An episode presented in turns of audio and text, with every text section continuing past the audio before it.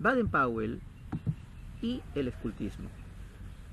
Para nadie es un secreto que el Club de Exploradores es una organización básicamente que se funda sobre los temas del escultismo. Por supuesto que tiene influencia también de eh, Ernest Seton, de los Woodcraft y por supuesto eh, nuestras propias características.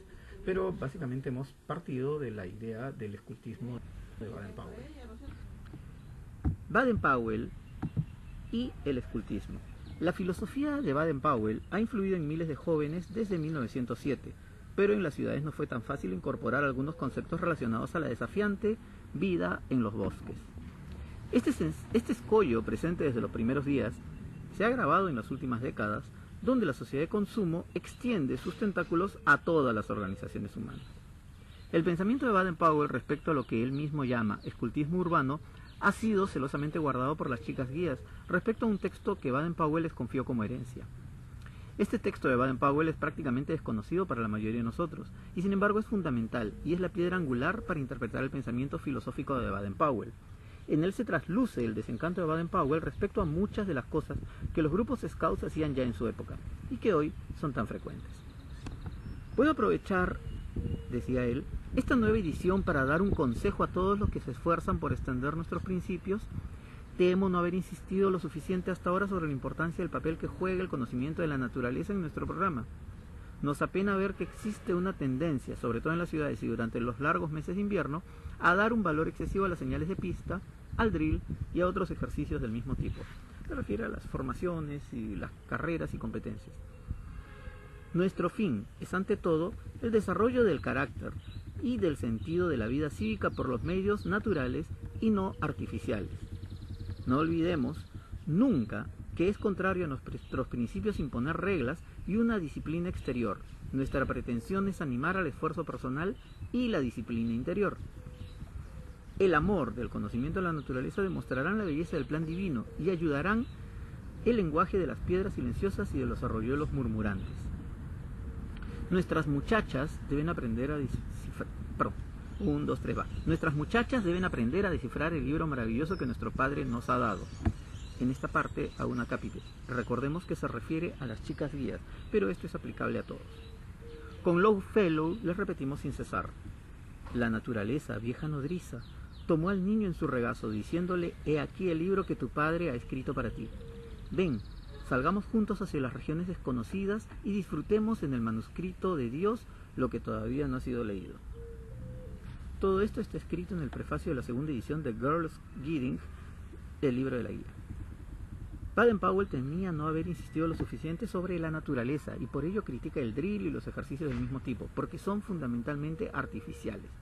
No se puede entender el escultismo si no se ve el lazo profundo que existe entre el método scout y la naturaleza donde se practica. La naturaleza son también los medios naturales. La naturaleza no es solo un marco para el ambiente, es también un método. Estos dos aspectos se implican. Es la naturaleza la que impide imponer reglas y una disciplina exterior para desarrollar el carácter y sentido cívico. Si recordamos las citas de Piaget, en esta misma obra veremos que es el método que él defiende para la educación moral. En el escultismo es un método cultural original de educación moral. Para definir mejor esta oposición de la naturaleza y lo artificial en el pensamiento de Baden-Powell, Encontraremos así todas las oposiciones que hemos encontrado ya a lo largo del texto y que se esclarecen mutuamente. El escultismo es en primer lugar una acción, pero es también una construcción coherente. Siempre existe una teoría implícita en la acción y una razón en el empirismo. El escultismo es, pues, ante todo, el marco, el método y los objetivos son una misma cosa.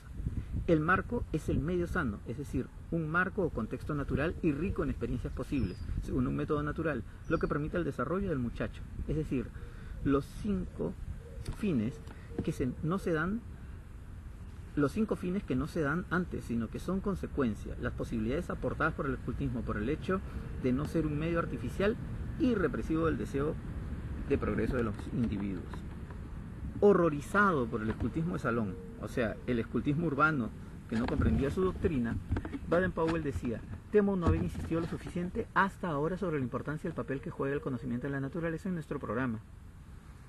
Nuestro fin es ante todo el desarrollo del carácter y del sentido de la vida responsable por medios naturales y no artificiales. El amor y el conocimiento de la naturaleza demostrarán la belleza del plan divino y ayudarán a comprender el lenguaje de las piedras silenciosas y de los arroyuelos murmurantes. Nuestros scouts y guías deben aprender a descifrar el libro maravilloso que nuestro Padre nos ha dado. El fundador de los scouts nos deja un bosquejo general de su filosofía de los bosques en estas líneas. Ustedes tienen la oportunidad de acampar fuera del humo pesado y del aire de segunda mano de la ruidosa ciudad, podéis salir a tomar la brisa fresca de las praderas y los bosques y beber el aire puro que les produzca una nueva sangre en las venas y una nueva vida en el cerebro. Conforme se zarandean con el paso que no cansa en la perfecta actitud, irán conociendo la felicidad de vivir. Por los montes y las praderas, frente a paisajes bellísimos que cambian a cada instante, uno se siente hombre libre. Ahí está el panorama para que uno lo contemple, con libertad para seguir adelante o detenerse y cada y libertad para hacer la carpa donde uno se sienta la inclinación de hacerlo. Si las excursiones prefieren hacerlas solos o acompañados, eso depende de su temperamento personal y humor. En el manual de la asociación de Ramblers, una caminante, un perdón, en el manual de la asociación Ramblers, una caminante, va, un, dos, tres, va. En el manual de la asociación Ramblers, un caminante entusiasmado ha dicho que él prefiere ir solo a absorber las maravillas del cielo y tierra dice, de los vagabundos, de los políticos, de los bribones y de los naturalistas, líbranos, Señor. Bueno, ok. Aquí hay que aclarar los temas de seguridad que nosotros promovemos, pero este no es el tema, es el tema de la seguridad. Aquí lo que tenemos que aclarar es que no estamos tocando el tema de la seguridad. Ya hemos hablado sobre acampar solo y acampar en grupo, y en esta vida moderna es un poco complicado. Además, el tema de poder tener un accidente solo en el que de repente no te puedan eh, rescatar. ¿no? Hay que ver, eh, leer, el libro en este caso de 124 horas. Pero no ese es el tema aquí. No hay placer que fuera siquiera semejarse al que uno obtiene preparando su propia comida sobre un pequeño fuego de brasas. Al final del día, ni perfume como el de ese fuego, los ruidos de la noche, la compañía de los animales y los pájaros lo hacen sentirse uno camarada dentro de la hermandad de la naturaleza.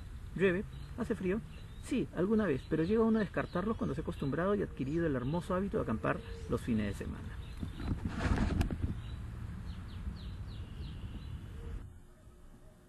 Bien, te recuerdo que este artículo es una opinión casi personal realmente. Espero que estés de acuerdo.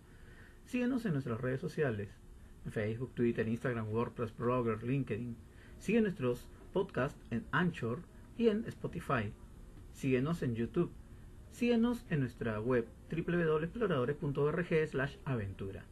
Soy Daniel López Mazzotti, el búho mayor, presidente del Club de Exploradores, y me despido diciendo como siempre, bien preparados.